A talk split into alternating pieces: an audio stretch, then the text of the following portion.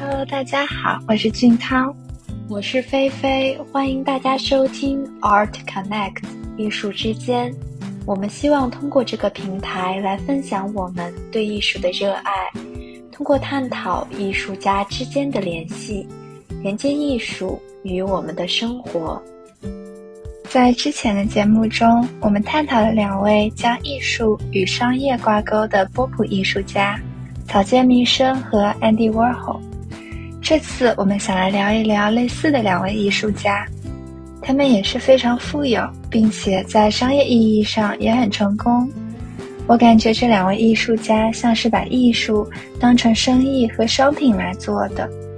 是的，他们都上过美国和英国的财富榜，而且他们的资产净值差不多都是四亿美元左右。这两位艺术家分别是 Jeff Koons 和 Damhurst，他们创造了多个艺术品交易市场的第一。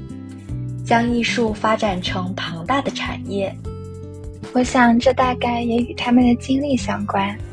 比如 Jeff Koons，早些年也创作过用充气气球和玩具制作成的装置艺术品，但在当时却没有收到什么认可。我想这段经历让他意识到了资本与艺术是息息相关的。在这之后，他便到华尔街当了五年的证券经纪人。这五年的从商经历也深深影响了他之后的艺术创作。就像他自己提到的，他深刻体会到这是一个道德规范都建立在经济之上的商业世界，艺术也不除外。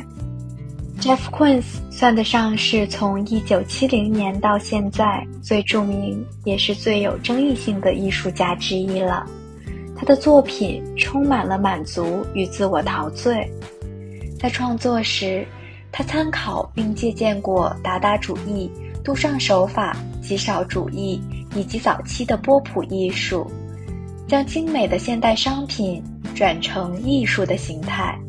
他有意打破了人们习惯的美的标准，将最庸俗的大众图像以十分精致的手法表现出来，勇于向高雅的文化叫板，向传统美学的等级理念挑战。我之前在洛杉矶的 Broad 美术馆看到过 Jeff Koons 的作品《郁金香和气球狗的雕塑》，它们好像都是用不锈钢做成的，整个作品的线条非常柔和，雕塑表面也特别光滑，像一个巨大又立体的镜子。是的，我也在 The Broad 看过呢。第一眼看到时就感叹，原来艺术还可以这样做。当时就在想，Jeff Koons 把看似轻飘飘的气球狗和郁金香，用有一定重量的不锈钢做成这样的巨型雕塑，有种和重力对抗的感觉，感觉很有意思呢。还有，当身边日常的气球以如此巨大的形态出现在身边时，就会有种对自我存在恍惚又不真实的感觉呢。确实。他用不锈钢这种在生活中常见却在艺术中不常见的媒介，将流行文化和艺术创作结合起来，真是特别震撼。我们在 Broad 看到的气球狗应该是蓝色的，其实 Jeff Koons 的巨型气球狗系列一共有五个版本，分别为蓝色、品红色、金黄色、红色，还有黄色五个金属气球狗雕塑。Jeff Koons 将这类气球系列作品评价为完美主义的刻画和向往，因为这类气球作品像生日宴会上鼓鼓的气球，看到它们时可以想象此时此刻正在开 party，而不是二十年前，因为正常情况下，二十年前的气球早就泄气了。其实，在气球狗之前，Jeff Koons 用相同的材料做过兔子系列的金像雕塑。这件不锈钢雕塑高约三英尺，和气球狗一样，有种既可爱和壮观于一身的感觉。作品有着极简主义特有的光泽感，并同时存在着卡通形象的趣味性。Jeff Koons 曾形容1986年的那只银兔子时说过：“它就像月亮那样反射出光芒，它看似冷漠。”其实对你也充满了兴趣。我也曾看到人们形容这件作品，说是过目难忘，因为这件作品的外表简洁而冰冷，却又展现出一种孩童时期的视觉语言。这只没有五官的兔子看起来神秘莫测，整体形态却又憨态可掬。是的，兔子系列的作品能给他所处的空间和观众带来巨大的冲击。它们像是一个与外表不相符的视觉骗局。这个雕塑可以说是结合了众多矛盾的化身。它们结合了轻与重，刚与柔。结合了艺术界的态度和审美观，同时也挑衅了艺术界。一九八七年，兔子系列的版本之一在伦敦赛奇美术馆的 NY Art Now 展览中展出。当时还是一个艺术生的 Damien Hirst 曾前来参观。他曾说道：“最初我无法理解它的简单美态，我震惊了。这只兔子绝对让我大吃一惊。”跟 Jeff Koons 的再创造的雕塑不同 d a m h u r s t 的作品多是用真实的动物来创作的。其中争议最大的，大概就是1991年的这件保存在甲醛里、长14英尺的虎鲨，也是他的第一件福尔马林尸体作品。作品的名称：The Physical Impossibility of Death in the Mind of Someone Living。翻译过来是“生者对于死者的无动于衷”，带着点哲学的意味和对于死亡的深思。除此之外，在一九九三年，Hurst 第一次参加威尼斯双年展时，展出的母子分离 （Mother and Child Divided） 那件作品。是一对母牛和小牛各自被切开，放置在不同的装有福尔马林的容器内。凭借那件作品，他还获得了1995年的特纳奖。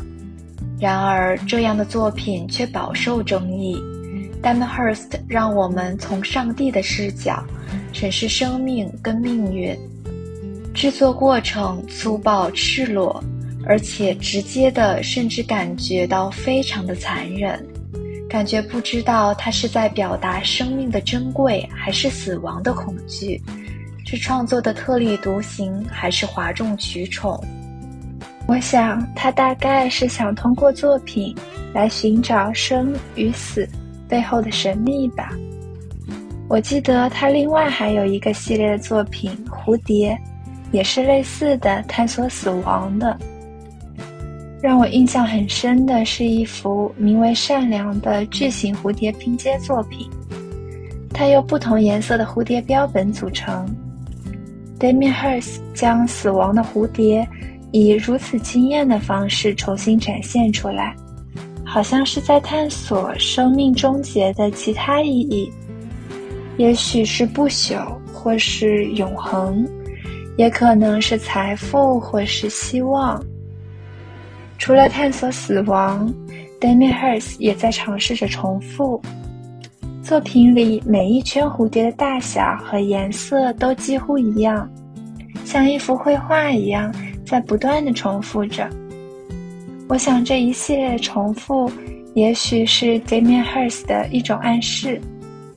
他曾说过：“我喜欢从一系列的重复中获得某种安全感。”就像，如果你把一句话说了两次，会比说一次更有说服力。从 Jeff Koons 的气球狗和兔子，到 d a m h u r s t 的鲨鱼、牛和蝴蝶，他们的作品似乎都没有离开生命。但我觉得他们更相似的共同点，在于他们都把艺术商业化了。可以说，他们是最贵的当代艺术家了。他们的作品价格不断刷新着艺术品交易价格的天花板，同时，这两位艺术家也都与商业品牌有合作，比如 Jeff Koons 就曾与 LV、BMW 合作 d a m h u r s t 也曾与 Mark Jobs、Alexander McQueen、The Row 等品牌合作。我记得 Jeff Koons 和 LV 合作推出的包包叫做 Master 大师系列。我记得在这一系列的包带上，Jeff Koons 放上了许多已经被认可的名画，比如像达芬奇的《蒙娜丽莎》、梵高的《麦田与柏树》等。不过，他这种直接引用别人画作的举动也引起了许多的争议。有些人指责这是一种抄袭行为。也有人觉得这种合作很讽刺、有内涵，也有人认为 Jeff Koons 其实是在迎合大众。